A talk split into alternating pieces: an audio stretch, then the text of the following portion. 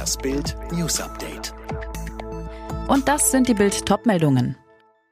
Massenproteste in ganz Russland nach Nawalny-Festnahme. Der Widerstand gegen Putin wird immer größer. Bei Protesten gegen das Regime von Wladimir Putin hat es in ganz Russland am Samstag zahlreiche Festnahmen und erhebliche Polizeigewalt gegeben. Videos aus Dutzenden Städten zeigten überall dasselbe Bild. Tausende Demonstranten, die trotz eisiger Temperaturen für Alexei Nawalny und gegen die herrschende Kleptokratie auf die Straße gingen.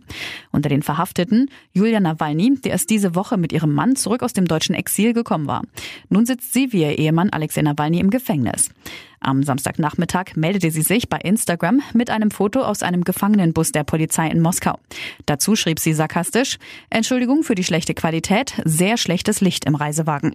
Die weiteren Entwicklungen erfahren Sie bei Bild.de. US-TV-Legende Larry King ist tot. Ihn kannte die ganze Welt. US-TV-Legende Larry King ist im Alter von 87 Jahren gestorben. Das vermeldete der US-Sender CNN unter Berufung auf Kings Sohn. Er war der Talkmaster des amerikanischen Fernsehens. Seine Markenzeichen Brille, Hosenträger und bunte Krawatten. King interviewte hochrangige Politiker und Stars wie Barack Obama, Tony Blair, Marlon Brando, Ronald Reagan, Jimmy Carter, Johnny Cash, Mick Jagger, Wladimir Putin.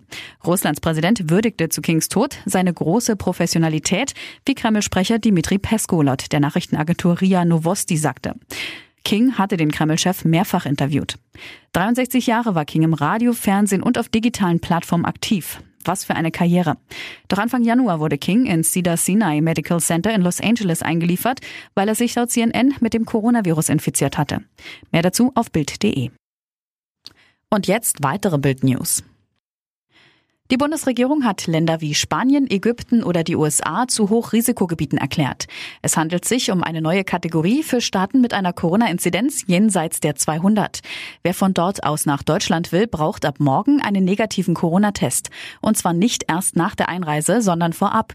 Dadurch will die Bundesregierung Trips in solche Hochrisikoländer unattraktiver machen. Das Robert-Koch-Institut hat in Deutschland innerhalb eines Tages gut 16.400 Corona-Neuinfektionen registriert.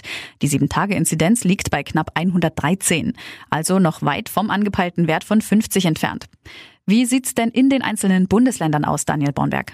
Na, da sieht man ein differenziertes Bild. Die höchsten Inzidenzen weisen mit über 200 aktuell Thüringen und Sachsen-Anhalt auf. In Sachsen liegt der Wert jetzt bei rund 169. Je weiter man in den Norden schaut, desto niedriger die Inzidenz. Mecklenburg-Vorpommern mit etwas über 100. Schleswig-Holstein und Niedersachsen liegen unter dieser Marke. Und Hamburg und Bremen stehen aktuell mit gut 79 im Vergleich am besten da. Klare Regeln für das Arbeiten im Homeoffice. Das hat DGB-Chef Rainer Hoffmann in der neuen Osnabrücker Zeitung gefordert. Er befürchtet, dass viele Beschäftigte ansonsten unbezahlte Überstunden machen. Denn die Arbeitszeit wird in der Regel überhaupt nicht erfasst. Die britische Corona-Mutation ist nicht nur ansteckender, sondern auch tödlicher. Darauf deuten Forschungsergebnisse hin, sagt zumindest Premier Johnson. Die WHO kann das jedoch nicht bestätigen. Ihr liegen demnach bislang keine Belege dafür vor. Das Amtsenthebungsverfahren gegen Ex-US-Präsident Trump beginnt Mitte Februar. Schon am Montag soll die Anklage im Senat eingereicht werden. Wenn das Impeachment erfolgreich ist, darf Trump nicht mehr für ein öffentliches Amt kandidieren. Alle weiteren News und die neuesten Entwicklungen zu den Top-Themen gibt es jetzt und rund um die Uhr online auf Bild.de. Übrigens, Bild hat einen Skill, der täglich das Neueste vom FC Bayern München sendet. Direkt gesprochen von den Bayern-Reportern. Sag jetzt einfach, Alexa, öffne den Bayern-Buddy.